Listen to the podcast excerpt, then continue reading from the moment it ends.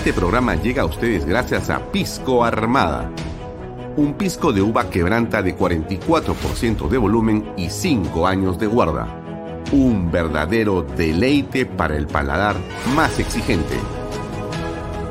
Cómprelo en bodegarras.com y recuerde, tomar bebidas alcohólicas en exceso es dañino.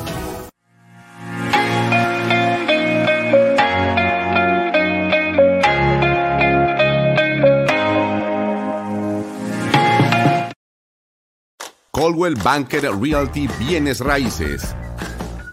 Para invertir o vender bienes raíces en Miami, Florida, Coldwell Banker. Coldwell Banker, la número uno hace 23 años en Estados Unidos y la número uno en Florida con más de 12 billones en ventas. Comuníquese con Jimena Prele al WhatsApp 001-305-904-0631. Coldwell Banker Realty, bienes raíces. Delop.pe Somos especialistas en transporte de carga regular. Transporte de concentrados de mineral. También transportamos material y residuos peligrosos y diseño y construcción en todo el Perú. Ubíquenos en nuestra web de lob.pe. En el año 2022, el anuncio del inicio de la construcción de siete proyectos mineros marcará la pauta para el crecimiento económico del país. Así, Expo Mina Perú avanza impulsando las transacciones comerciales de la gran industria minera y sus proveedores. Participa con nosotros en la Gran Feria Minera de Lima, que abrirá sus puertas del 27 al 29 de abril y será presidida por Víctor Govitz, de compañía minera Antamina. No dejes pasar la oportunidad de presentar tus productos y servicios al sector más importante de la reactivación económica. Presentaremos la conferencia Internacional de Minería y el Congreso Latinoamericano de Compradores Mineros. Separa tu stand en Expo Mina Perú y haz negocios con el sector minero. ¿Qué tal amigos? ¿Cómo están? Muy buenas noches. Mi nombre es Alfonso Valle. Bienvenidos a una nueva edición de Vaya Talks por Canal B, el canal del Bicentenario. Hoy hemos tenido una programación importante que les comparto simplemente para que sepan lo que estamos haciendo. Comenzamos a las 5 con información y Fernando Sillonis. Luego entró eh, Economía, Tecnología y Cambio, ETC, con Miguel Santillana. Hemos estado hace unos minutos con eh, Jorge León Benavides, con Panorama hacia Expo Mina y ahora estamos con Bea hasta las 8 de la noche. Así que les recomiendo que nos acompañen. Tendremos, por si acaso, hoy en Vaya Talks a dos invitados para tocar el tema de las vacunas, errores y horrores de lo que está pasando con la vacunación va a estar con nosotros para conversar ahí de 7 a 7 y media Omar Neira, un eh, especialista de gran prestigio que nos va a comentar qué ha ocurrido realmente con esto de las vacunas. Y luego estaremos con un constitucionalista, que es Eric Urbina, para hablar justamente de la inconstitucionalidad de este proyecto de referéndum que está manejando el gobierno. Eso es de siete y media a 8 de la noche. Ahora, varias cosas, ¿no? La inspiración de dónde vino para todo este tema, ¿no? Ustedes recuerdan esto que está acá. Un solo poder capaz de rectificar el, la, capaz de rectificar la prepotencia del poder económico. ¿Cuál es? El poder político. Por eso es que la lucha política es a muerte. No hay otra herramienta que no sea el poder político para torcer el curso económico de un país, de una sociedad. Hoy la izquierda tiene el gobierno, pero no tiene el poder. Porque ¿qué dicen las teorías de los clásicos para tener el poder? ¿Qué cosa hay que tener? El control del ejército. Hay que tener el control de la policía. Hay que tener el control del cuerpo de magistrados. Hay que tener el control de la burocracia estatal y hay que tener el control del clero. Si no tienes estos cinco elementos, no nada de poder. Eso se construye. Eso se construye, dice el señor Vladimir Cerrón. Eso se construye. Y están en esa dinámica, en esa prédica. Están construyendo básicamente el copamiento a través de estos cinco poderes que bien ha definido Vladimir Cerrón. Solamente por esta, digamos, eh, comentario público, siendo él un hombre de un partido político que está con el gobierno, debería ser acusado y debería ser, por lo menos, eh, llevado a un tribunal, porque esto tiene todos los visos de ser una sedición. Pero como lo hace el señor Cerrón, nadie dice nada. Pero si lo hace cualquier otra persona, solamente le van a caer encima a todos. Porque fíjese lo que está diciendo. O sea, no basta haber llegado al gobierno democráticamente, ¿no es cierto? Sino ahora tenemos que tomar el Poder Judicial, la Fuerza Armada, la policía, el clero, etcétera, ¿no? Pero eh, ocurrió algo interesante, ¿no? El presidente finalmente lanza su proyecto, se los recuerdo para que lo vean claramente, que fue lo que decirles y qué más bien anunciarlo acá en la región del Cusco, una región importante que vamos a hacer llegar un proyecto de ley al Congreso de la República, siguiendo el curso constitucional, para que en estas próximas elecciones municipales y regionales, el Congreso de la República apruebe este proyecto de ley para que también a través de una cédula se consulte al pueblo peruano si está o no de acuerdo por una nueva constitución.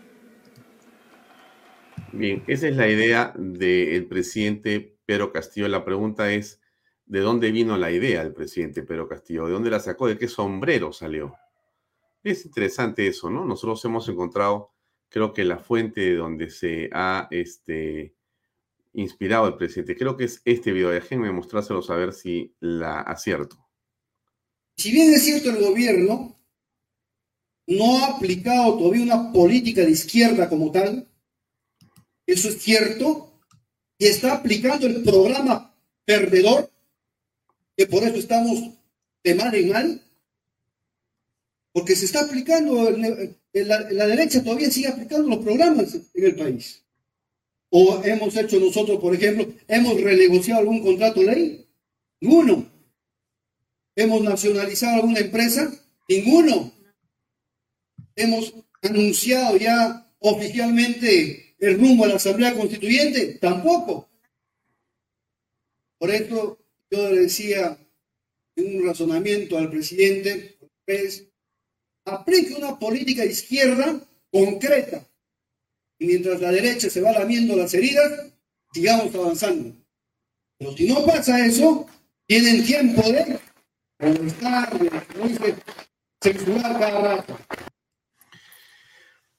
Está clarísimo. Eh, yo creo que eh, Raquel Loaiza nos escribe ahora y nos dice que en la opinión de ella, este grupo de gente está desquiciado. Pero la impresión que tengo yo es que los desquiciados son aquellos que les dejan hacer esto. En realidad, eh, existe un empresariado en esta hora, ¿no? Un empresariado muy pequeño, muy valiente, muy patriótico.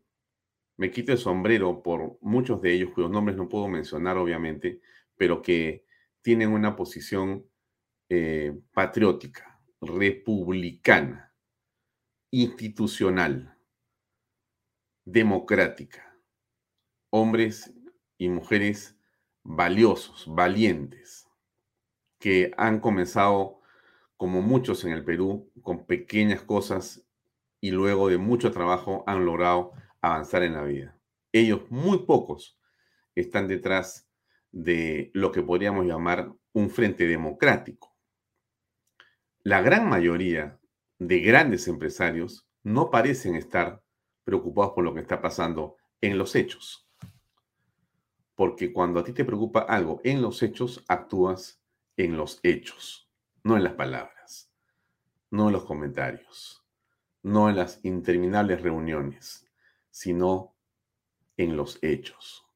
Y eso es algo que no vemos que esté ocurriendo como debería ocurrir, dado que estamos escuchando lo que hemos escuchado del señor Vladimir Cerrón y lo que viene por delante. Como ustedes saben, el presidente envió hoy día, muy temprano en la mañana, una carta a la presidenta del Congreso de la República, La carta es bastante sencilla, bastante simple. Déjenme colocárselas ahí para que ustedes la puedan ver.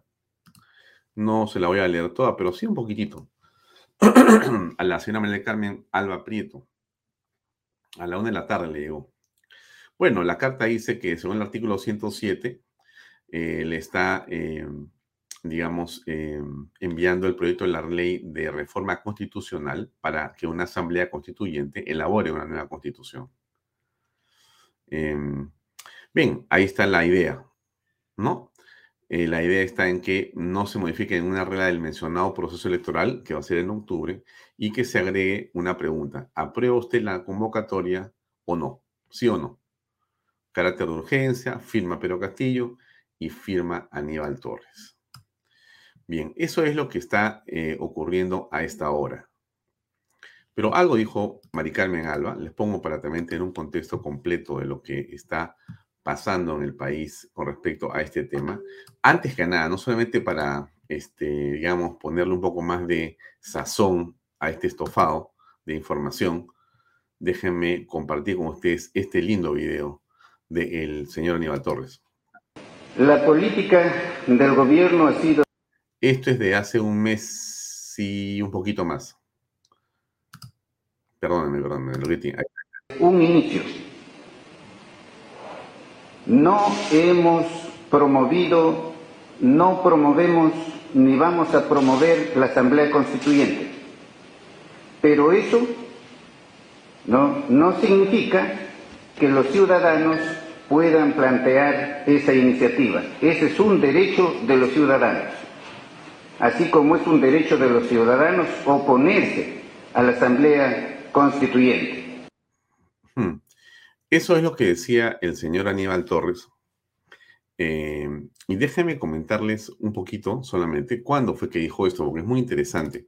Aníbal Torres tiene pues una visión de las cosas muy especial yo respeto mucho siempre a las personas de edad, siempre lo he hecho y lo voy a seguir haciendo, eh, porque quizá es la manera como siempre he visto a las personas de edad con muchísimo respeto y los miro. Pero miren ustedes esta nota que escribieron, si no me equivoco, en el comercio, el, creo que fue el domingo, ¿no? Dice, gobierno incumple su palabra. ¿Ya? En marzo pasado, el presidente Pedro Castillo descartó la posibilidad de impulsar una asamblea constituyente. Se han creado ciertos temores cuando hemos asumido este mandato, diciendo cosas como que somos un gobierno que llamaremos a una Asamblea Nacional Constituyente para enquistarnos en el poder o para implementar un modelo comunista, un modelo chavista, un modelo distinto. Es totalmente falso, totalmente errado. Eso hay que sacarse de la cabeza. Eso es Pedro Castillo. En la víspera de esas declaraciones, el primer ministro Aníbal Torres también decía lo siguiente, ¿no? Había negado que el gobierno fuera a promover este tipo de eh, posibilidad bajo ninguna circunstancia. Desde el inicio, Pedro Castillo, eh, con la primera vice, en ese momento la primera ministra de Estado, Mirta Vázquez, y Pedro Franque, también, y el propio Torres como ministro de Justicia, también descartaron lo mismo. O sea, ellos han venido diciendo y diciendo y diciendo que no, no, no, no, no, de ninguna manera, de ninguna manera.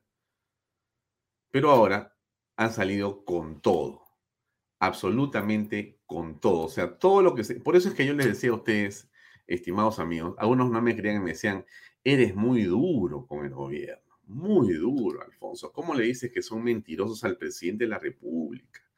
Te pasas, eso no se puede decir. Y yo lo decía porque, bueno, yo he estado siguiendo al señor Pedro Castillo desde la primera vuelta. Y el señor Castillo, durante diferentes oportunidades y eventos, mentía, mentía y mentía delante de la prensa y mentía delante de los medios, le mentía a la ciudadanía, pero no le importó a nadie, menos a los caviares, que apoyaron al Castillo, porque como estaba que el otro lado no había nada que hacer y había que creerle, aunque supiera que te estaba mintiendo. Bueno, estas son las mentiras.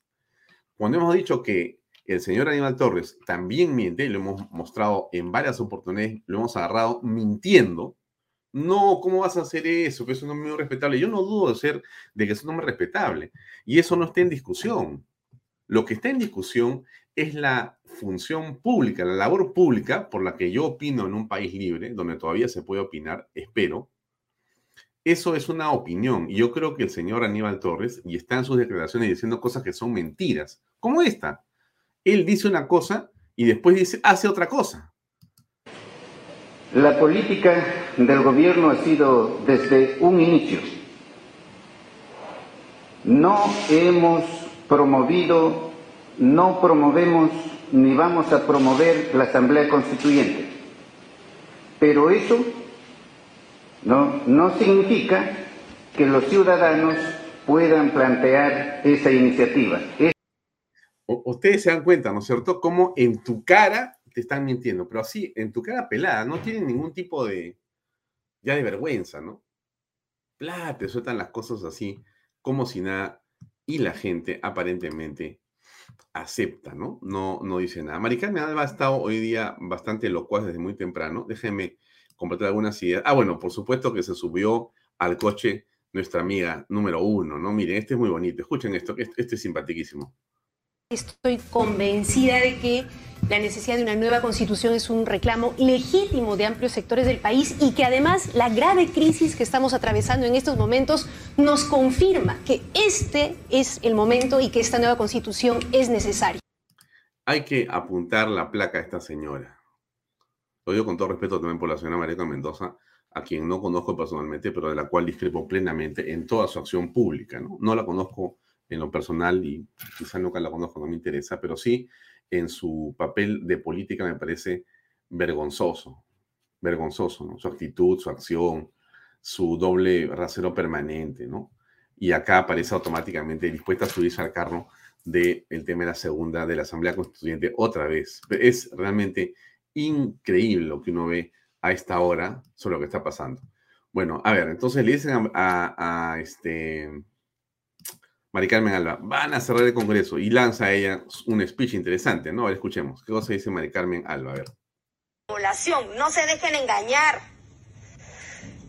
Este Ejecutivo siempre ha querido cerrar el Congreso, nunca ha querido gobernar con el Congreso. Y este Congreso, a pesar de eso, no ha sido obstruccionista. ¿Y por qué no ha sido obstruccionista? ¿Y por qué le hemos dado voto de confianza? Porque si no lo hubiéramos dado hace rato, le digo a todos, los peruanos, ya no existiría Congreso. Hace, el Congreso hubiera desaparecido en septiembre o en octubre. Y sin Congreso no hay democracia. Si estamos acá, estamos, estamos tratando de que esto no se vuelva Cuba ni Venezuela. Estoy de acuerdo con Mari Carmen Alba plenamente. Si no hubiera sido por el Congreso, hubiera sido esto liquidado hace rato.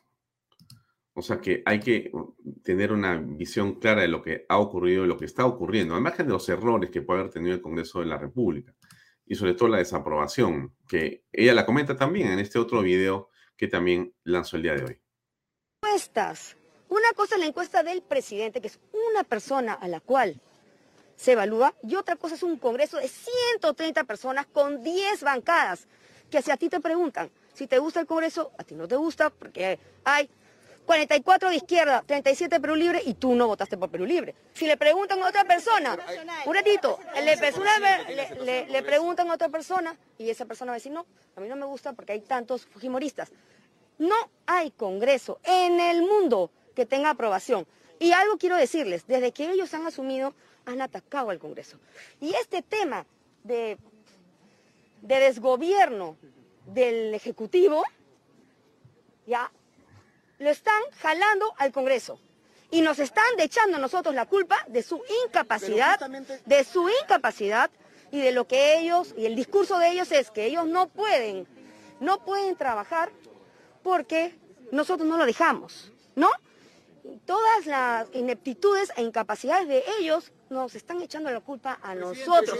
Pero, yo sé que, el pueblo peruano no es tonto y tampoco es ingenuo. Y se da cuenta y ya reconoce y sabe que este señor no está capacitado para gobernar y que no, la culpa de que ellos sean incapaces y que no tengan ministros idóneos con los perfiles y que estén envueltos en corrupciones y en otras cosas, no es culpa nuestra, nosotros no los elegimos, lo elige el presidente. Es cierto lo que dice la señora Alba. Es muy cierto. Esto en realidad se está escapando de las manos porque eh, el presidente está con la soga al cuello, con la absoluta soga al cuello. Esta es una otra parte de su declaración que me parece valioso ponerles. en asamblea constituyente ni en reforma de constituciones, eso no le da de comer, no le da tranquilidad, no le da paz, no. Y si no hay inseguridad ciudadana en nuestro país, nadie va a venir a invertir. Y si no vienen a invertir, no hay chamba para nadie. Esa es la realidad. Lo primero que tenemos que hacer es que haya paz, seguridad, para que vengan. Miren lo que ha pasado con el tema del turismo. Todo, internacionalmente todos nos están viendo. Nadie ha venido. ¿Ustedes creen que van a venir? Después de todos los conflictos sociales y todo el ambiente que se vive acá, que nadie pone orden y eso es un caos, un desgobierno total, no van a venir. Y cuando no vienen los extranjeros, los visitantes, cuando no hay turismo, ¿qué pasa? ¿Qué pasa? Entonces, lo que vamos a... Bien, tiene razón. Yo le doy la razón a, a Mari Carmen Alba con lo que está diciendo ella. Creo que tienes toda la razón, Juan Carlos Soto. Gracias por escribir esa frase. Mari Carmen Alba ha sido muy criticada, pero debemos reconocer que ha tenido un rol muy importante en la defensa del Congreso, plagado de incompetentes e inexpertos. Y yo diría, Juan Carlos, de corruptos. Porque la incompetencia, ok, entiendo, no tienes habilidad para hacer cosas. Eres nuevo en la materia. Pero la corrupción, caracho, oye, eso también es un tema súper, pero súper complicado no la podemos probar aún, porque los niños es un dicho, pero en realidad estamos frente a una situación absolutamente grave en el país. Bueno, esto es lo que está ocurriendo, pues, ¿no? En este momento estamos eh, frente a una iniciativa que es absolutamente ilegal. Yo, en realidad, no voy a decir más porque eh, yo prefiero que lo diga nuestro invitado, nuestro invitado que va a ser Eric Urbina, que viene a las siete y media, porque ahora entra Omar, Omar Neira a conversar con nosotros. Eh, en este evento, eh, bueno, y, mientras tanto, este es realmente, a mí me, gustó ponerlo para que vean, escuchen ustedes este personaje que es el gran Modesto Montoya. El gran digo porque es un personaje que realmente, en fin, ustedes juzguenlo, por favor. Es un planteamiento, eh, no sé si será constitucional o anticonstitucional, es el Congreso que lo decidirá, pero eh, lo importante es que hay que comprender que las consecuencias que estamos viviendo ahora de pobreza, de violencia, de inseguridad ciudadana, de contaminación de todo el Perú como ministro del Ambiente, he confirmado que el Perú está semidevastado. Minas que han abandonado los pasivos ambientales, comunidades que están tomando agua tóxica, fatal para la salud. Todo eso es producto de la constitución que estamos viviendo, lo que vivimos eso, ¿no? Bueno, este hombre, eh, con todo respeto también por el señor Modesto Montoya, a quien no conozco, de quien discrepo profundamente por su posición, que me parece eh, una posición eh, de una persona que no ha entendido lo que ocurrió en el país en los últimos 30 años lo que él está diciendo desde mi punto de vista es una mentira, es otra mentira, mejor dicho, como otras como las que está acostumbrado este gobierno a decir. Es impresionante que se diga que todo lo que pasa en el Perú es culpa de la Constitución 93. Culpa será, gracias a la Constitución 93, tenemos una serie de cosas y ventajas en uno de los países en América Latina que tiene más ordenada su economía a pesar de todo el dispendio y las barbaridades del equipo de Vizcarra y Sagasti y compañía. Déjenme decirles eso, es lo que yo pienso. Más la suma de barbaridades hechas por el señor eh, Pedro Castillo. Nunca ha habido tanta plata en el Perú como en la historia que tenemos ahora. Por favor, revisen la historia del Perú. ¿Cuánto era el presupuesto del Perú cuando comenzamos hace 22 años? Después del Fujimorato. Lo dice Pedro Pablo Cuchín, que lo dice Alejandro Toledo, 20 mil millones de soles. 20 mil millones de soles de presupuesto. ¿Cuánto es lo que han aprobado el diciembre del año pasado? 200 mil. ¿Dónde está el, dónde está el error? ¿Dónde está el problema? ¿Dónde está lo, desastroso? ¿Cuál es el tamaño de la, clase media en el Perú en el 2000? ¿Cuál es el tamaño de la clase media hoy? ¿Cuál es la pobreza extrema en el 2000? ¿Cuál es la pobreza extrema hoy? Claro, la pandemia nos ha golpeado muchísimo, pero la pandemia no la creó la Constitución 93. La corrupción tampoco. por el contrario, se crearon islas de éxito, como el Banco Central de Reserva, por ejemplo, meritocráticos, llenos de gente profesional, etcétera, que habría que multiplicar. Entonces, este grupo de, gente diciendo lo que escuchamos es realmente eh, risible, ¿no? Por decirlo menos. Dicen barbaridades que hay gente que lamentablemente las cree. yo no entiendo cómo puede haber un joven que tenga 20 o 25 años, un hombre de 40 o 50, menos, un hombre de 60, no lo puedo entender, que vaya a pensar o creer que lo que está escuchando de Omar, perdón, de, de Modesto Montoya es cierto. Por favor. Oye, Modesto Montoya, tú te sientas con él y en 15 minutos de conversación le has explicado que él está leyendo otra parte de la historia de Perú. No entendemos qué está leyendo, ni qué cosa ha visto. ¿Dónde ha vivido este señor? ¿Dónde ha estado? Y termino con el tema del general Arriola, ¿no? Un hombre, un héroe del presente, vivo, en ejercicio, que es eh, de, muchas maneras diezmado y, atacado por su valentía. ¿Qué valentía? Escuchen ustedes. ¿Dónde está el general Arriola para ponerlo por acá? Creo que esto es, sí, escuchen ustedes. Medina este, Sacha, que prestó unas declaraciones y que este, donde se indica a Cerrón y sus vínculos a través de Alex Pimentel con, este, ¿cómo se llama?, con, con Sendero Luminoso que está operando en el Brain y por lo cual ya hay, hay un proceso en la cual la policía, debo decirlo, solicitó prisión, este, detención preliminar. Pero nosotros tenemos un, un código procesal penal y un ministerio público que es el que el titular de la acción penal y encargado de la carga de la prueba. Pero nosotros como técnicos solicitamos la detención del señor Vladimir Cerrón y de otras personas es muy importante. Hoy había una manifestación enorme eh, frente a la DIRCOTE en apoyo al general Arriola. General Arriola hay que cuidarlo, hay que protegerlo. Es realmente impresionante. Les pongo este video y después paso con la entrevista, pero es importante. Mire, esto es hoy día frente a la DIRCOTE en la Avenida España, en el centro de Lima.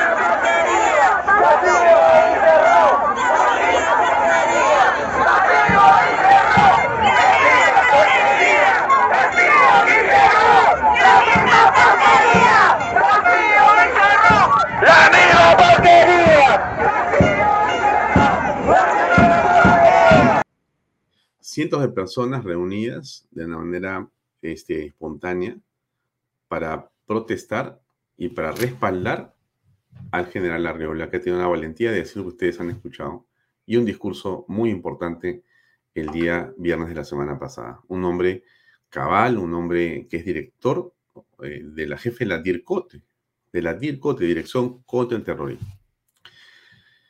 Bien, e, eso es realmente eh, Impresionante, ¿no? Impresionante lo que estamos, vamos a llegar a, este es el Consejo de Ministros del día de hoy, están los ministros de Estado que van a tener un problema, no, no entiendo si hay un, abogado que los pueda ayudar a entender lo que están haciendo estos señores. Están, están, es como, es, es como llevar un proyecto de ley para cambiar la bandera de Perú por la bandera de Chile. Esa es la magnitud de lo que está haciendo el señor Pedro Castillo. Em, esta es la nota sobre el apoyo a Arriola. Y esta es parte de la conversación que iniciamos ahora con el doctor Omar Neira. Miren, el Perú ha tenido nueve ministros de salud en lo que va de la pandemia del COVID-19. Nueve ministros. No han pasado, por su caso, nueve años. Creo que es un ministro cada tres meses, si no me equivoco, o más o menos. Un desastre, un desastre absoluto. Y bueno, tenemos problemas graves con respecto de lo que pasa con las vacunas. Pero es tan grave. Yo tengo una persona conocida que tiene más de 70 años y que esta persona se ha vacunado con la cuarta dosis, con los 100 miligramos.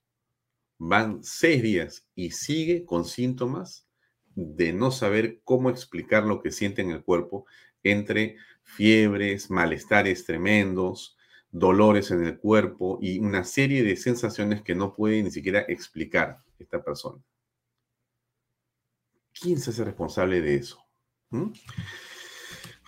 Omar, gracias por acompañarnos. Muy buenas noches. ¿Cómo estás? Alfonso, buenas noches. Gracias por la invitación. Siempre es un placer de, estar contigo. gracias a ti.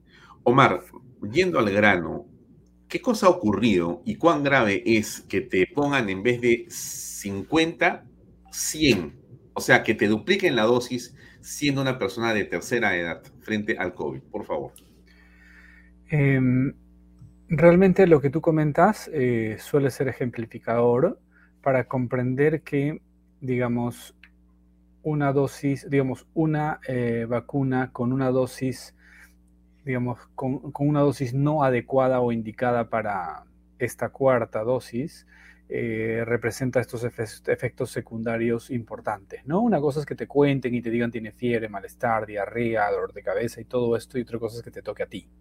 Y ahí la pregunta es, ¿y por qué a mí? y producto de que alguien tomó una decisión inadecuada, fue un error, una negligencia, ¿qué sucedió? Porque todo indica, eh, y la información existía eh, desde hace semanas, de que la dosis de refuerzo era el 50% de la dosis inicial, que es lo que ha sucedido.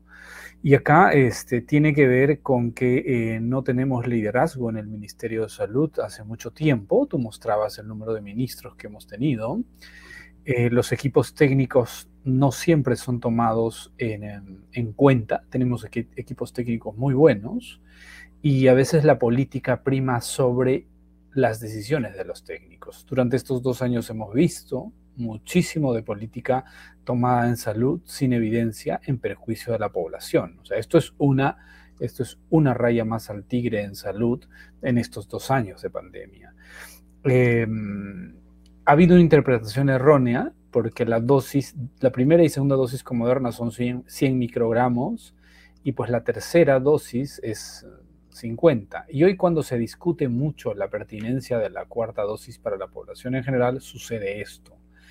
Y es ahí donde pues las autoridades deberían ser mucho más este, escrupulosas cuando hay todo este fenómeno para hacer un análisis muy adecuado y no la ligera para emplear, sobre todo cuando hay todo, toda esta preocupación y en muchos casos rechazo sobre la dosis de refuerzo en, en la población. Y realmente lo que tú cuentas es pues poner al ser humano por delante y eso es lo que no ha estado sucediendo con la salud. El ser humano no es, no es la prioridad. Pero, pero te pregunto, ¿Qué incidencia puede tener el permanente cambio de ministros, de viceministros, de funcionarios, eh, una situación que escapa a cualquier noción mínima de liderazgo?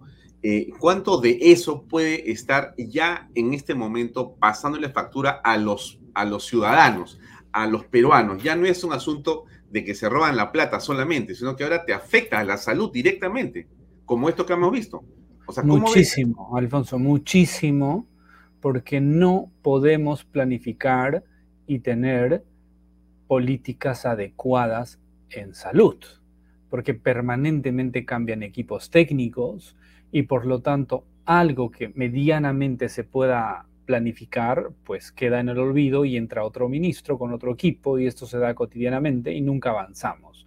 Y entonces el reflejo del mal manejo sanitario en COVID, más allá ya de las decisiones políticas, la otra razón es este problema estructural.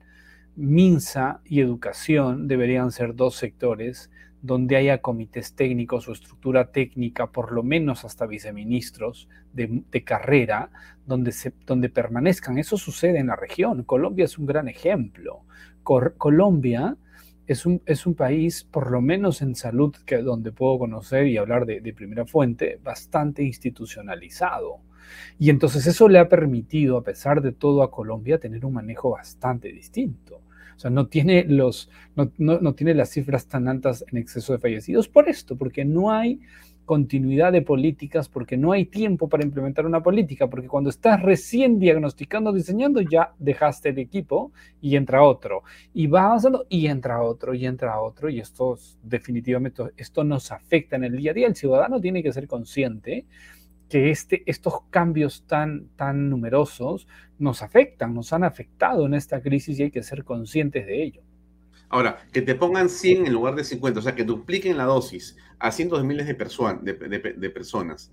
Eh, y esto, eh, en todo caso, no se reconoce como un error, sino se dan una serie de explicaciones que yo escuchaba en la mañana y realmente escucharlo, o sea, el error es increíblemente incomprensible.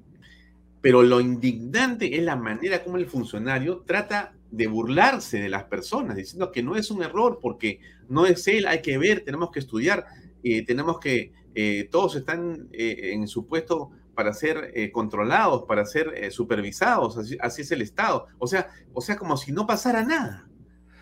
En políticas de salud pública, tú tienes que ser transparente, coherente y usar la ciencia para las tomas de decisiones. Y cuando ocurre este tipo de eventos, vamos a tratar de ser abogados del diablo y llevar a otra condición. Imagínate que no había la información de que tenía que ser 50 microgramos y tenía que ser 100.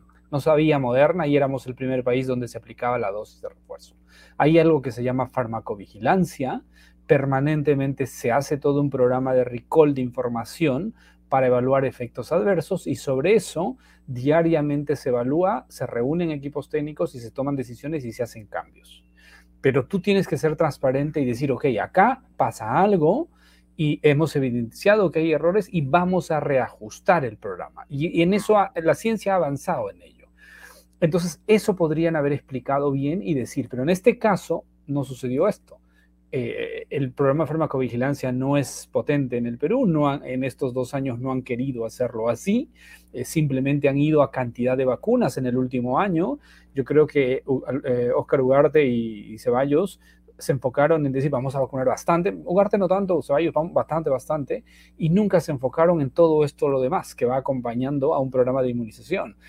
Y entonces, cuando tú evidencias en un programa de vacunas que la dosis adecuada para la cuarta no era 100, era 50. 100 es para uno y dos, pero eso no te justifica la tercera y cuarta, y el Ministerio de Salud insiste en no reconocer el error, va a ir contra los propios programas de inmunización, porque la población va a entender, este ministerio me miente, no es responsable y por qué tengo que hacer caso. Si el ministerio fuera responsable y entendería de que hubo un error de interpretación, llámale así, de que no leyeron completa la ficha técnica, se quedaron en la, una dosis, una, una, primera y segunda que dice 100 y aplicaron eso para la tercera. Dicen, cometimos el error, pero hemos rectificado. Y a las 138 mil personas la vamos a vigilar diariamente, permanentemente, para que no tengan complicaciones de salud. Es un mensaje claro, distinto, coherente, porque en ciencias se trata de esto, ¿no? Porque esto avanza permanentemente. Pero el ministerio al negar lo que está haciendo, en otras palabras, decir, yo estoy haciendo bien las cosas y eso no es cierto y no es correcto. Mm, porque, eh, a ver, acá tengo unos cuadros que quiero comentar contigo. Eh, recién me han llegado, así que dame un segundo para poder poncharlos y que tú lo puedas mostrar o comentar. Déjame eh, tener esto y mostrarlo aquí. Medio segundo. A ver, eh, este es uno de los que quería mostrar. No sé si se ve. Sí. Ok. Esto es. La cuarta dosis. Fuente, eh, Reunis y Plataforma Nacional de Datos Abiertos. Regiones con el mayor número de personas vacunadas con Moderna. Cuarta dosis hasta el 22 de abril. En Lima fueron 160 mil, según lo que dice acá. Así es. Nos han informado que fueron 138 mil a nivel nacional. Entonces, hay, algo no está siendo congruente. Eh, ah, digamos, esto es una cifra macro grande. Entendería que aplicaron a las 160 mil la, la doble dosis no recomendada por Moderna, a pesar que esta dosis que colocaron se usa en primera y segunda, pero eso no justifica, porque el propio fabricante lo señala así, no recomienda los 100 microgramos para la cuarta dosis. Mm, ya. Ahora, acá tengo otro cuadro. Déjame ponerlo para poder comentarlo. Este que está acá, ya. Salgo de este que está aquí y te pongo el siguiente cuadrito que también me acaba de llegar. Un poco tarde, pero así es la vida. Lo importante es que lo tenemos. Con, unos cuantos clics está ahí. Vacunas de Moderna. A ver, ahí te lo cierro un poquito para que se vea mejor. Vacunados con Moderna. Bien a ver, ¿cómo se explica esto? Se le dio entonces al personal de salud, me imagino, se les designó para que sean vacunados. Claro, se decide que este grupo de cuarta dosis son los mayores de 60 años. Minsa está diciendo 70, pero son 60, tu cuadro es correcto. Ellos empezaron con la cuarta dosis con 60. Para mi punto de vista, sin mucha evidencia y sustento, empezar a toda la población mayor de 60, cuando la, la autoridad europea dice no, no puede hacerse una cuarta dosis indiscriminadamente, hay que enfocarnos solo en los grupos vulnerables. Y grupos vulnerables son, por ejemplo, inmunocomprometidos. Por ejemplo, lo personal de salud, no sé si se encuentra en este grupo vulnerable, a pesar de ser, eh, digamos, de estar permanentemente con los pacientes, pero no necesariamente, y hemos evidenciado, nos hace vulnerables. La vulnerabilidad está en condición de salud no necesariamente eh, ya en esta etapa de la pandemia, no estamos en el 2020, es una vulnerabilidad laboral. Yo no sé también ahí, ese es un cuestionamiento que yo vengo haciendo hace desde enero sobre las dosis de refuerzo, eh, pero nada, ahí están los profesionales, estaban los colegios, pero lo que te dice es que se enfocó en profesionales de salud y mayores de 60 años. ¿no? Mm. Que es la experiencia que tú cuentas con tu, con tu amigo que tiene este, estos efectos secundarios. Y esos son efectos de muchos amigos con los que yo he hablado en estos días que decían, oye, pero con Moderna cae esto. Entonces, pero yo sabía ya hace semanas que la dosis era reducida. Es extraño que el MINSA no, no, haya contemplado eso, ¿no? Y aparentemente Moderna reduce esa dosis a raíz de esta reactogenicidad que evidenciaron en, en los ensayos clínicos previos a, a estas autorizaciones. Ahora, eh, Omar, ¿esto es un error? ¿Es un delito? Es un error de interpretación debido a que eh, la data de la data técnica se llama inserto, señala que el uso de la vacuna es a 100 microgramos para primera y segunda dosis. Pero claro, no terminan de leer y dicen tercera dosis, recomiendan a 50 microgramos. Los inmunocomprometidos sí los recomiendan a 100 microgramos. Entonces es un tema técnico y, por ejemplo, Europa sí recomienda a inmunocomprometidos vacunar con cuarta dosis y con 100 microgramos, ¿no? Y ha habido ahí un error de interpretación que nos ha llevado a, estos efectos secundarios. Espero que no sean severos, pasen, pase la mayoría de molestias y se supere, pero claro, este, acá hay un análisis porque siempre tratamos con personas y podríamos, haber tenido, digamos, eventos catastróficos que felizmente creo que no están pasando. Ahora, este, políticamente se conoce, se sabe que el señor Cerrón tiene el manejo tanto del Ministerio de Energía y Minas como el de Salud. Entonces, eh, da la impresión entonces que el criterio podría eh, ser uno mayor eh, de carácter político más que de carácter técnico y de gestión, y que estos, eh, digamos, errores o estas fallas puedan deberse justamente a que la atención está puesto en otro tema que no es, como tú dices, la persona, el ser humano?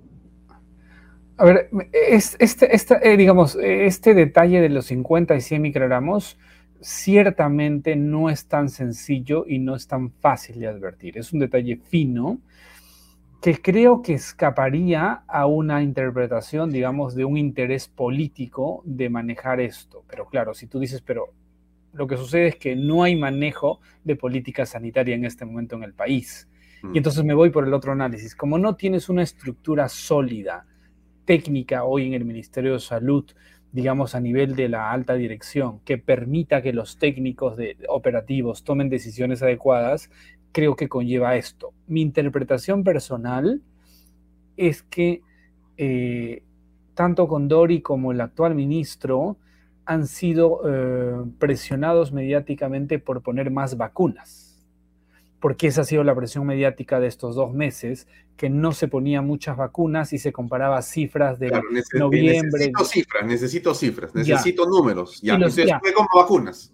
Eh, eh, y ahí es un error. Ahí un técnico, si hubieran técnicos realmente en la alta dirección, dirían, un momentito, no puedo mostrar cantidad cuando hablo de salud. Cuando hablo de salud tengo que mostrar por qué utilizo. Y entonces yo veía mucha, veía mucha presión mediática que, que decían en diciembre, en enero, en esto, vacunábamos el doble o el triple de ahora, pero Alfonso, era evidente que en ese momento se vacuna eso porque a la vez, en simultáneo, se ponía primera, segunda y tercera dosis. Mm. Hoy no es ese caso. Hoy la población a inmunizar es muchísimo más baja y especialmente cuando hay discusión de que hay un grupo de profesionales que creemos que la tercera y cuarta dosis no puede ir condicionada irrestrictamente a la población, no podíamos hablar de cantidades, pero claro, no tenían la competencia de comunicar y los equipos técnicos como para decir, no vamos a vacunar en cantidad, no es vacunar por vacunar. Hoy, mm. como lo está haciendo el primer mundo, como lo hace la autoridad europea, nos vamos a enfocar en los grupos de riesgo. Y eso no significa cantidad, significa calidad. Y ese es el mensaje hoy en la comunidad científica mundial, enfocarnos en grupos vulnerables. Pero claro, necesitas un cuadro técnico que sea capaz de comunicar y a eso que mediáticamente presionan, decirles, oye, no se trata de vacunar por vacunar. Y creo que los llevó a un error y los técnicos, pues como no hay una dirección arriba políticamente, no han sido capaces de decir, oye, analicemos bien la pertinencia de la cuarta dosis. Esa es mi impresión desde fuera. Mm. Ahora, el otro tema que quería comentar contigo, nos quedan unos minutos, pero quiero preguntarte, el tema de las mascarillas. La, verdad que eh, uno hace cosas y yo me pregunto si se siente un poco ridículo, ¿no? Porque entonces en la calle, si yo camino por la calle o por un parque, no tengo que usar una máscara a partir de la próxima semana, el, del 2 creo, ¿no? Bueno, ya, entonces me quito la máscara. Pero si voy a entrar a un restaurante, me la tengo que poner. Y cuando me siento en la mesa, me la tengo que quitar. Entonces, supuestamente el COVID está en la puerta del restaurante hasta la mesa. Ahí está el peligro y, o sea, está con el mozo casi que te hace sentar, con la chica que te hace sentar en el restaurante. Y te sientas y cuando comes el COVID se va. Y otra vez, cuando terminas de comer, el COVID se para a tu lado, tú te pones la máscara, no te da COVID, te vas a la puerta y te la quitas y el COVID ya te dejó. O sea, ya, no es peligro. Entonces, disculpa que lo diga así un poco en, tono de, ironía o, o, quizás hasta de burla, pero ¿me puedes explicar, por favor, desde tu punto de vista, qué significa esto? Es que lo que tú explicas lo explicas muy bien, Alfonso, y esa es parte de algunas medidas absurdas que el Ministerio de Salud en estos dos años ha tomado en nuestro país. Y entonces, eso atañe al grupo de ahora del MINSA también, no son capaces de comunicar, evaluar y analizar, y simplemente van por este, ciertas tendencias y movidas, pero no tratan de evidenciarlo, no usan la ciencia. Entonces, en la, Tú en salud pública tienes que hacer análisis no solo de epidemiología, no solo de bioseguridad, no solo de inmunología, sino además, a diferencia de las otras especialidades de la salud, el análisis de la sociedad y su aplicabilidad. Y tú lo has explicado muy bien sobre la aplicabilidad. Mm. Es lógico, lo que, el cuadro que tú has señalado es el cuadro real. Y entonces, entendiendo que estuviéramos en una tasa de contagio alta, 40-50%, pues no tendría sentido usar mascarillas porque no, va a haber COVID en tal esto, o desde el primero de mayo se sabe que no hay COVID, hasta el, hasta el 31 de, de abril va a haber COVID. Entonces, es absurdo esto que se está, que se está, que, que se viene manteniendo porque la pandemia es dinámica y es porque no se hace un análisis dinámico de esto. A ver, en enero, diciembre, enero volábamos y era evidente que había que usar mascarillas por unas semanas. Pero en febrero cayó y cayó y cayó y cayó, se rompió toda la dinámica y decían va a haber brotes y no se abran los colegios. Y la pandemia es compleja, o sea, es un virus que no se ve y hay que ir entendiendo la, la evidencia, la dinámica, cómo se presta. Mira, desde febrero, si no usáramos mascarillas, las cifras no hubieran cambiado no hubieran cambiado. Pero entonces tú dices, hay gente que, que creo que hoy tiene esto que se llama síndrome de Estocolmo en profesionales y la población, y te dice, oye, pero ¿por qué pides que quiten las mascarillas si no perjudica a nadie? Y, y yo creo que vamos a, estamos emocionalmente muy dañados y hay muchas personas que se van a quedar con las mascarillas por es porque creen que con eso se protegen cuando realmente no se protegen. Y hoy con Omicron está saliendo evidencia en poblaciones grandes comparando, parece ser que no han hecho mucha diferencia el tener mandatos obligatorios o no, porque pasa lo que tú acabas de decir. Uso en cierto lugar para cumplir una norma, pero me reúno con otras personas y me contagio y terminamos contagiados todos. Entonces, en salud pública necesitamos evaluar aplicabilidad de las medidas para ver si van a ser reales o no. Mm. Y Omar, la última que te quito. Entonces, la gente está pues muy preocupada con el tema de las vacunas, como te imaginarás, después de lo que ha pasado, la gente no tiene mucha confianza nuevamente y en realidad no sé qué, qué, qué pensar en las vacunas. ¿Tú qué nos puedes decir para terminar con respecto al COVID y de las vacunas? Si, si ya estamos entrando en una etapa de normalización en el país, ¿cómo aprecias eso? Las vacunas en el mundo y en el Perú tuvieron un, en COVID tuvieron un mensaje equivocado al principio. Decían que prevenían contagio.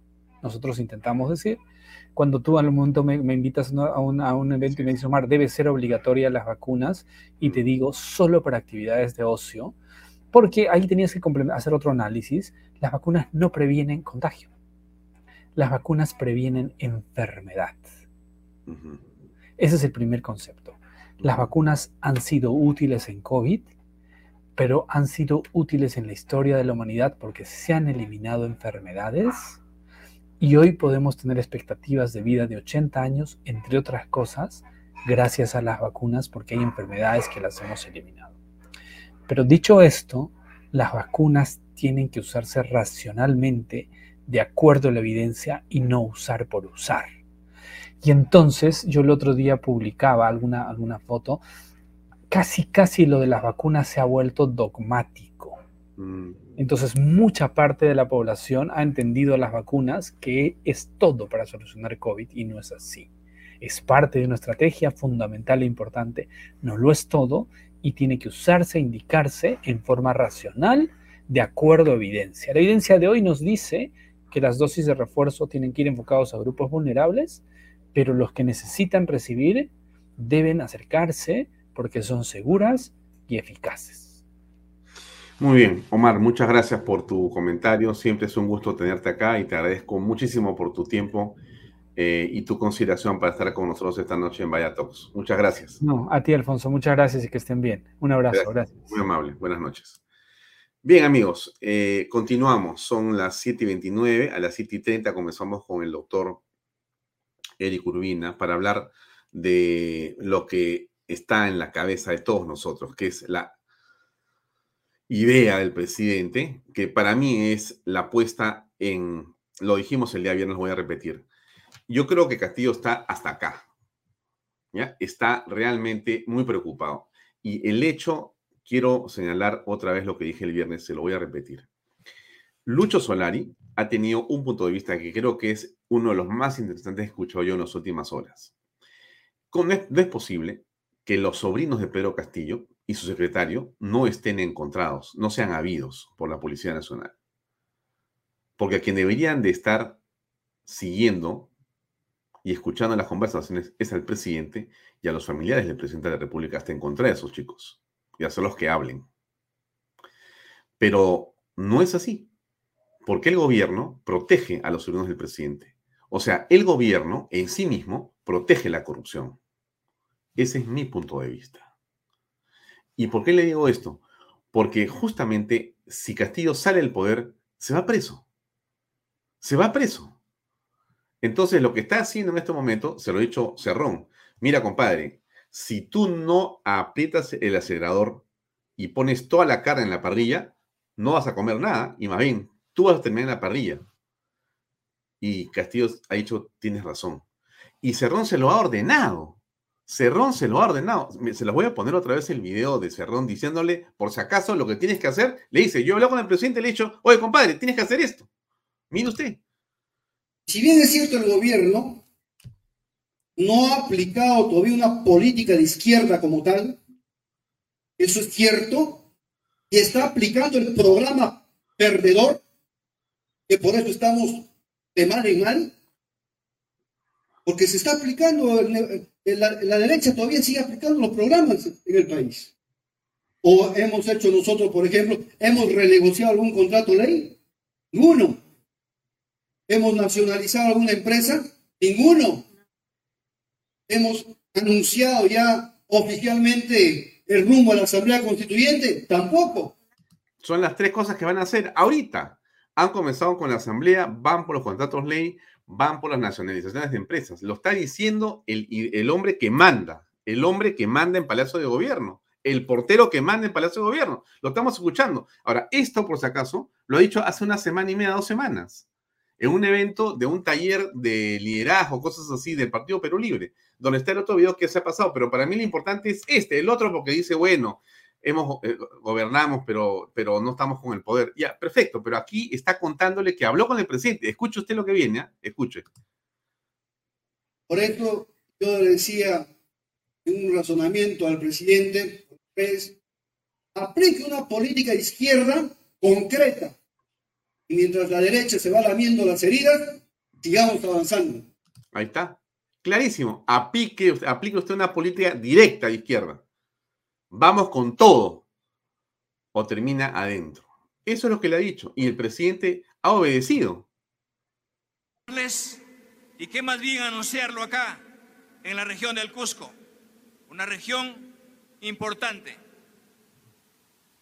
que vamos a hacer llegar un proyecto de ley al Congreso de la República, siguiendo el curso constitucional, para que en estas próximas elecciones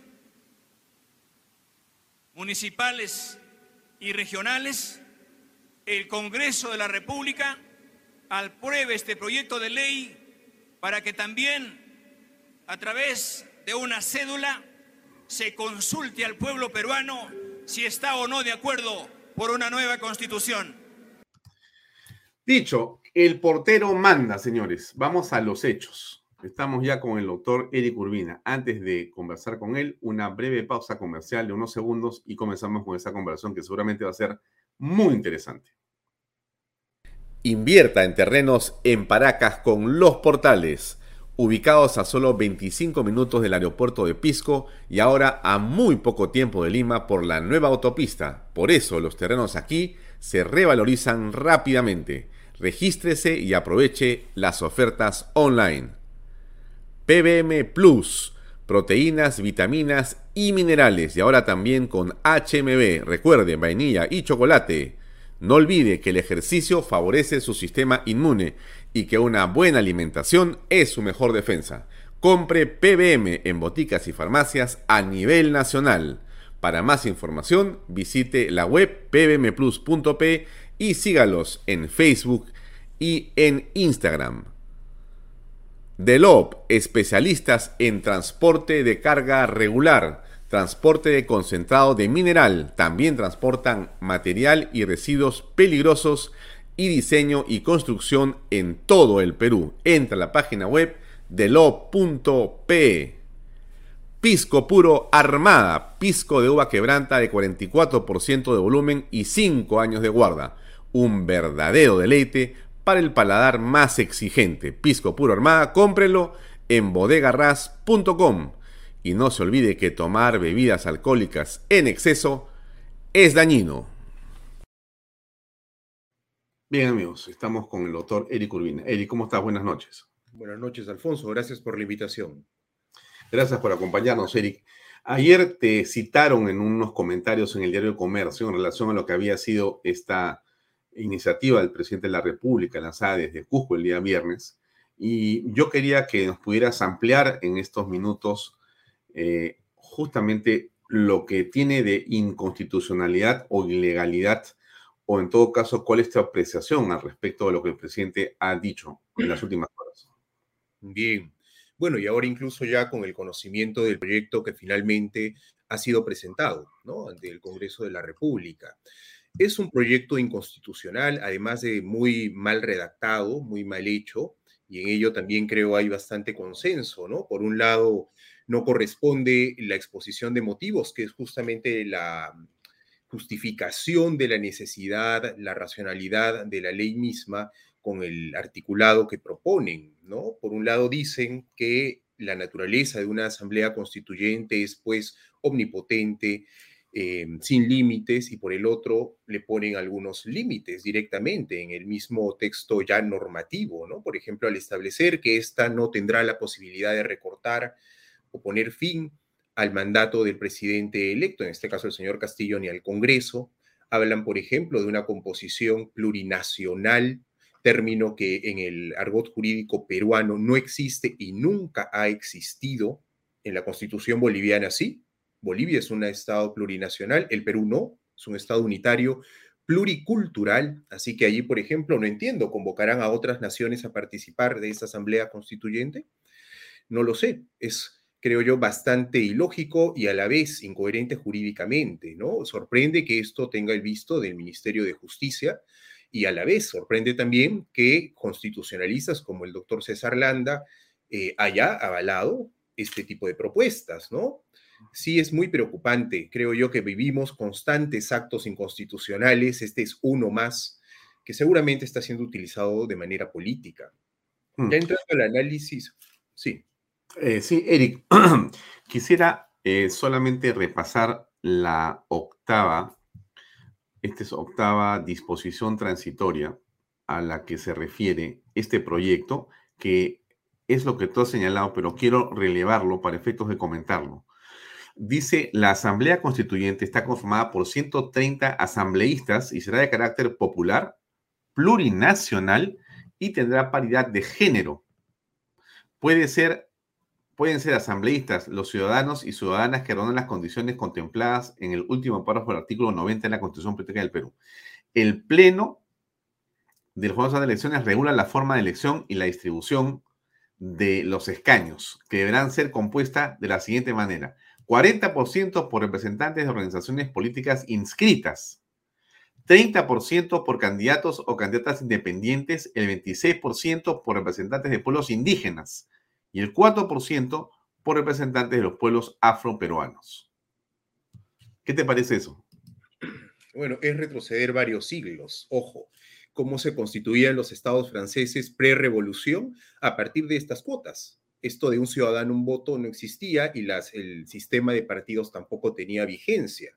¿No? Entonces es retroceder a jugar los intereses de los que en ese momento eran criticados como la élite gobernante, ¿no? La, la, aristocracia, y hoy por la de algunos partidos de izquierda, ¿no? Esto es muy preocupante. La constitución peruana regula un sistema partidario. Nos organizamos y elegimos a nuestras autoridades a partir de un sistema que prevé partidos políticos, ¿no? Esto es algo totalmente nuevo que igual está en pocas letras, pero que ya en caso esto sea aprobado, se va a materializar de una manera, pues seguramente mucho, mucho más rigurosa al estilo eh, venezolano. Esto tampoco no es nuevo, ¿no? Ya lo han aplicado en otros países, en, en Bolivia, en Venezuela, ¿no? Por ejemplo. Pero, pero ahí, Eric, te pregunto lo siguiente. A ver, no sé si el símil vale, pero yo te lo pregunto así y tú me dices si estoy más o menos en la, en la línea del ejemplo o si estoy demasiado extremista. Eh, un grupo de este, personas decide presentar un proyecto de ley o de ministro de Estado para cambiar la bandera peruana por la bandera de Chile. Y lo presenta al Congreso con la firma del presidente y de el este, presidente del Consejo de Ministros. O por la bandera de Bolivia. Ya, eso no es inconstitucional porque es ilegal. O sea, eso no es no, sé cómo llamarlo, porque no, se me ocurriría una cosa así, pero estamos casi en lo mismo. Entonces yo, te pregunto, ¿no es un símil o yo me he ido exagerado? No, efectivamente, yo creo que el ejemplo no es exagerado, ¿no? Este proyecto en cualquier otro escenario, pues no merecería ni siquiera un comentario, sería mandado al archivo desde un inicio, ¿no? Vulnera toda la estructura constitucional peruana hasta el momento. Y ojo, lo que comenté incluso ayer en el comercio, estaba referido a lo que el presidente había dicho ¿no? en un discurso público. Hoy que hemos leído el proyecto de ley ya presentado, nos vemos eh, ante una situación que es incluso más dramática, ¿no? Vamos a convocar, se pretende convocar una asamblea constituyente y el motivo cuál es que alguien le ha dicho al presidente que los peruanos queremos eso. ¿no? O sea, ni siquiera un proyecto de ley menor tiene una exposición de motivos tan simple, ¿no? Tan poco elaborada. Mira, me has hecho este, acordar a un video que tengo acá que se pasó anoche en el programa Cuarto Poder. El programa Cuarto Poder hace una encuesta, hace un, una llamada telefónica eh, y le dice a la gente que conteste sobre si está de acuerdo o no con esta asamblea constituyente para cambiar la constitución de la República, ¿no? Y esto es lo que dicen después de haber hecho 30.000 llamadas telefónicas. La gente durante el programa llama por teléfono y opina. Este es el resultado de ayer anoche, mira. que estuvieron activos los televidentes. 32.751 personas votaron para responder la pregunta cuarto poder, que era, ¿está de acuerdo con que el país tenga una nueva constitución, sí o no? Y de 32.751, los resultados son los siguientes. 29%, 29.5% votó por el sí y 70.5% votó por el no. Bueno, ¿qué opinas de esto? Bueno, creo que es un reflejo de la realidad, ¿no? Seguramente si sometemos también a referéndum, si queremos que el presidente Castillo continúe en Palacio, se vaya, sea este mismo resultado. No podemos hacer eso, sería inconstitucional también, ¿no? Lamentablemente están utilizando una figura que lo ha vivido Chile y que tampoco no le ha resultado del todo bien. Hay marchas ahora mismo en contra de la Asamblea y no es seguro que vayan a aprobar finalmente el texto constitucional que están redactando y la quieren traer para acá. Quieren crear un momento constituyente que no tenemos. Un momento constituyente parte obviamente de la manifestación popular, de un descontento, de querer refundar el país a partir de otros pilares, de otros valores, etcétera. Pero eso hoy por hoy no se ve en el Perú, ¿no? No se ve. Y luego tiene que eh, concurrir con esto un acuerdo de las fuerzas políticas. Eso es lo que también pasó en Chile, ¿no? En este caso es Perú Libre y algún acompañante de, la izquierda más, pero no hay un acuerdo con ello, ¿no? Nos quieren mm. imponer finalmente este plan que, que, también se mostró, ¿no? En el programa tuyo hace unos momentos, ¿no? El señor Cerrón. Claro, y, yo quisiera eh, tu comentario sobre lo que dijo la doctora Mari Carmen Alba, presidenta del Congreso de la República, en relación al tema, cuando le preguntan, bueno, pero ¿qué piensa usted de este proyecto, no? Ella dice... Asamblea constituyente, ni en reforma de constituciones, eso no le da de comer, no le da tranquilidad, no le da paz, no. Y si no hay inseguridad ciudadana en nuestro país, nadie va a venir a invertir. Y si no vienen a invertir, no hay chamba para nadie.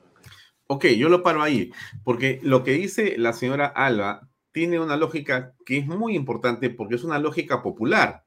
No necesita mayor estudio y no necesita sino caminar un poco por la ciudad de Lima o las ciudades del Perú y preguntarle a la gente cuál es su problema. Y todos te van a decir lo mismo, necesitamos trabajo. Y para que haya trabajo necesitas confianza para invertir. Entonces, entonces y necesitas seguridad para que no te roben las pocas cosas que puedes tener y conservar. Y entonces el presidente cree que lo que importa es una asamblea constituyente para hablarle el problema de la inversión, de la seguridad, del trabajo. Es imposible. ¿Cómo aprecias tú entonces los argumentos que del gobierno se esgrimen en torno a esto? Bien, pues yo creo es, eh, o pretenden que este sea su salvavidas, ¿no? Que los focos de atención ya no miren a su pésima gestión, al desgobierno que hay y comiencen a ver más bien este debate, ¿no? Y también comenzarán seguro a echarle la culpa, como ya lo han venido haciendo de todos los males, a la Constitución.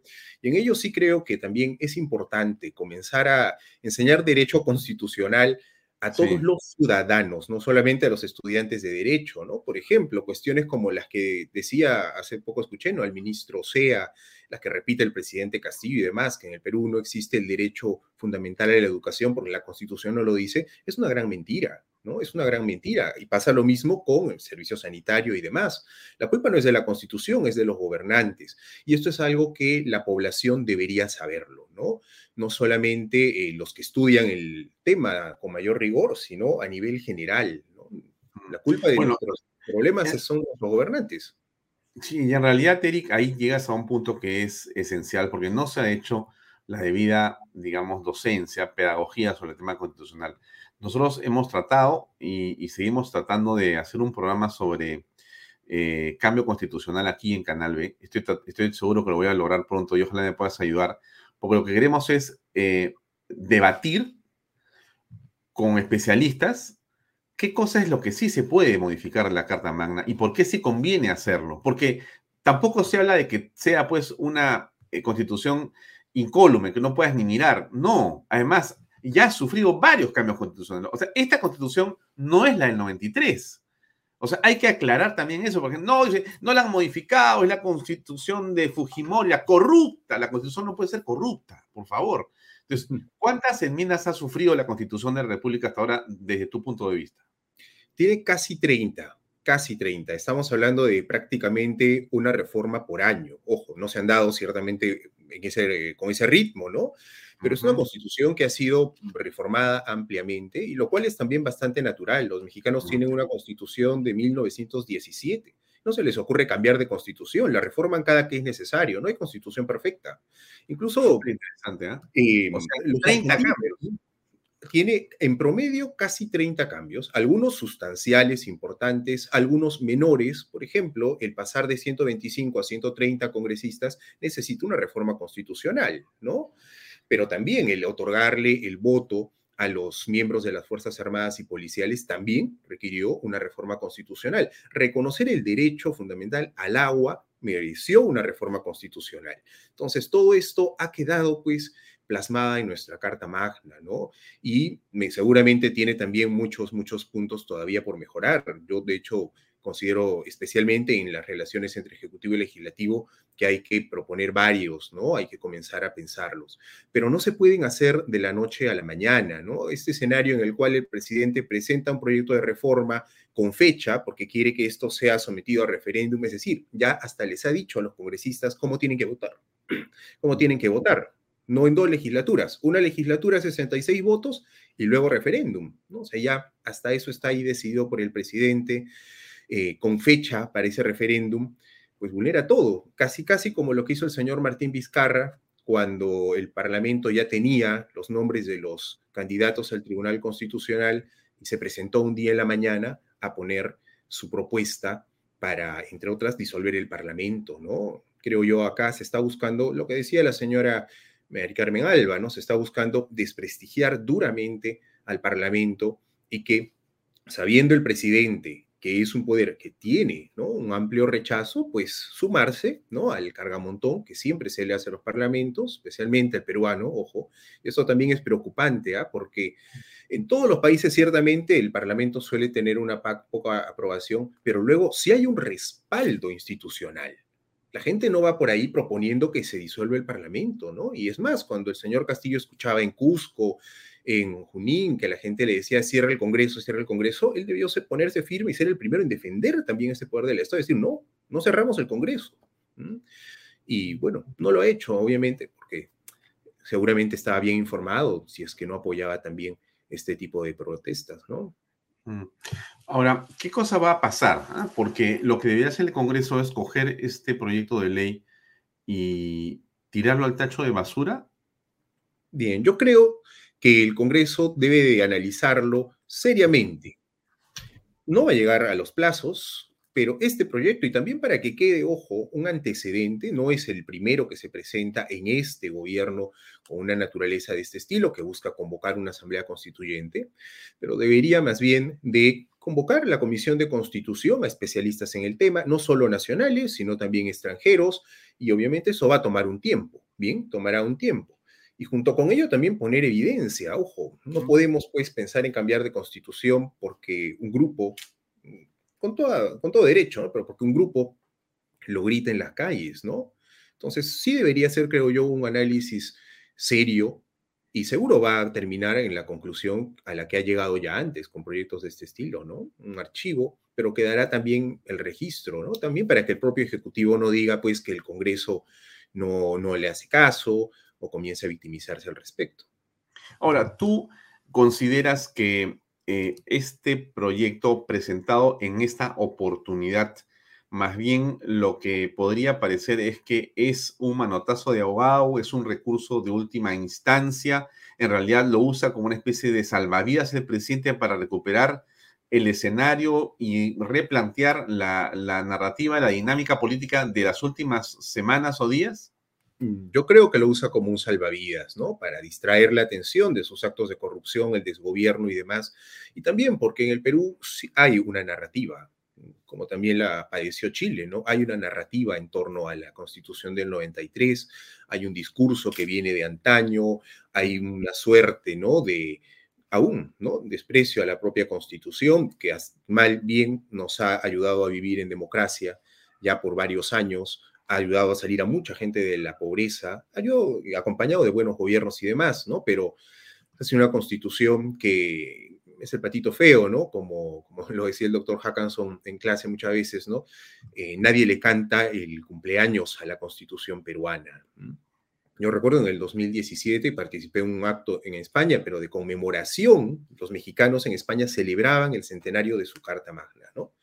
Y lo hacían con orgullo, sabiendo que es una carta que se había reformado más de 100 veces, pero que representa no solo continuidad, sino institucionalidad. Y es algo que lamentablemente en nuestro país no tenemos y más bien estamos maltratando a las instituciones duramente, especialmente en este gobierno. Claro, eh, pero es curioso, ¿no? Todos se agarran contra la Carta Magna, ¿no? Como que si fuera, eh, es como el Congreso, ¿no? O sea, tú entras al Ejecutivo y lo primero que dices es que tu enemigo es el Congreso. Y lo que quieres hacer es cambiar la Constitución, porque era el mismo talán talán de Vizcarra, el mismo talán de Sagasti, el mismo talán del señor Pedro Castillo y compañía. O sea que tienen una obsesión con hacer una nueva Carta Magna cuando en realidad eh, desconocen o mienten sobre los resultados que ha tenido justamente esta Carta Magna en términos generales y las modificaciones que ya se hicieron en ella. Entonces no es la del 93 en realidad, es una nueva que ha sido modificada por diferentes gobiernos. Efectivamente, ¿no? Efectivamente, e incluso se le acusa de ser una constitución neoliberal y no dicen más bien que tenemos ciertamente un modelo económico en la Constitución, que es el mismo modelo económico que estaba regulado en la Constitución del 79, economía social de mercado. Es cierto que eh, a diferencia de la Carta del 79, aquí se han puesto algunos candados que más bien han dado estabilidad y crecimiento a nuestro país, ¿no? Y esto con cifra, con data objetiva, puntual, se puede poner en evidencia. En promedio, desde la aprobación de la Constitución del 93, hasta el año 2019-20, antes de la pandemia, el Perú en promedio, ojo, creció en 5.9%, ¿no? Con la Carta del 79 eh, era 0.4% el crecimiento durante toda su vigencia, teniendo años que decrecimos, ¿no? Entonces, hay pues eh, un discurso para culpar de todo a la Constitución del 93 y también se aprovecha el, el gran desconocimiento que hay por parte de la ciudadanía sobre lo que dispone esta carta. Mm. Bien, para terminar, quizá una reflexión tuya, este, Eric, para las personas que ven eh, Vaya Talks, que son, gracias a Dios, decenas de miles de personas y a veces son cientos de miles. ¿Por qué, por qué es tan importante no aceptar esto que el presidente y el señor Cerrón están promoviendo con esta asamblea constituyente y el cambio constitucional? ¿Por qué, ¿Por qué no hay que seguir ese paso? Bien, porque yo creo que es nuestra muralla, ¿no? Es finalmente lo que impide que el señor Cerrón y compañía eh, consigan sus objetivos, perennizarse en el poder, privarnos de derechos y libertades, porque no nos van a dar más, lo que van a hacer es comenzar a recortarlos, como ya hemos visto, ha pasado en otros países vecinos, y tenemos que defender la Constitución, ahora más que nunca, porque es finalmente nuestra garantía, nuestra garantía para evitar abusos, para evitar que se comience a recortar nuestras libertades, ¿no? Y después de esta mala noche, ¿no? Una mala posada, pues comenzar a pensar seriamente qué reformas son necesarias. Pero yo creo que este gobierno no tiene no solo legitimidad, sino capacidad alguna para proponer una reforma de este tipo. Mm, bien. Ah, estamos acá. Eric, muchas gracias por tu tiempo, gracias por tu compañía y hasta otra oportunidad para seguir conversando sobre la Constitución de la República, que espero nos acompañe mucho tiempo más. Muy amable por tu tiempo esta noche. A ti, Alfonso, un gusto. Nos vemos. Gracias. Bien, amigos, era el profesor de Derecho Constitucional Eric Urbina que nos ha acompañado el día de hoy para conversar en torno a este tema que nos parece central. Vamos a una pausa comercial y regresamos con los últimos minutos de Vaya Talks esta noche. Invierta. Invierta en terrenos en Paracas con los portales, ubicados a solo 25 minutos del aeropuerto de Pisco y ahora a muy poco tiempo de Lima por la nueva autopista. Por eso los terrenos aquí se revalorizan rápidamente. Regístrese y aproveche las ofertas online. PBM Plus, proteínas, vitaminas y minerales y ahora también con HMB, recuerde, vainilla y chocolate. No olvide que el ejercicio favorece su sistema inmune y que una buena alimentación es su mejor defensa. Compre PBM en boticas y farmacias a nivel nacional. Para más información, visite la web pbmplus.p y sígalos en Facebook y en Instagram. Delop, especialistas en transporte de carga regular, transporte de concentrado de mineral, también transportan material y residuos peligrosos y diseño y construcción en todo el Perú. Entra a la página web delop.p. Pisco puro armada, pisco de uva quebranta de 44% de volumen y 5 años de guarda. Un verdadero deleite para el paladar más exigente. Pisco puro armada, cómprelo en bodegarras.com. Y no se olvide que tomar bebidas alcohólicas en exceso es dañino. Bien, casi las 8 de la noche. Ah, qué problemas, ¿no? Los del Perú. Em, pero yo creo que hay que mirar siempre las cosas en positivo. Yo sé que usted me va a decir que no hay nada positivo, pero yo creo que sí hay muchas cosas importantes ahora. Yo sigo pensando que esto que está ocurriendo con el presidente Pedro Castillo es un símbolo, un signo de un temor y una debilidad extrema. Él siente que no hay otro camino y realmente es el todo por el todo lo que está jugando Pedro Castillo en este momento. Sabe que si esto no le funciona, posiblemente termine en la cárcel, como va a, sin duda, corresponderle si se prueban una fracción de las cosas que se han venido comentando desde la fiscalía, donde se designa a él como el cabecilla de una organización criminal, donde están vinculados funcionarios, ministros de Estado, familiares, a saberse hasta este momento. Entonces, estamos realmente frente a un hecho en extremo grave, en extremo grave. Y yo insisto, los sobrinos del presidente y Bruno Pacheco están desaparecidos por complicidad, desde mi punto de vista, de este gobierno, del ministro del Interior y de la policía, que es fiel, fiel a Castillo y funcional a Lapicito. Lo dejo ahí. Nos vemos mañana a las seis y media aquí en Vallatox. Si no se pierda la programación de Canal B, el canal del Bicentenario. Buenas noches. Gracias.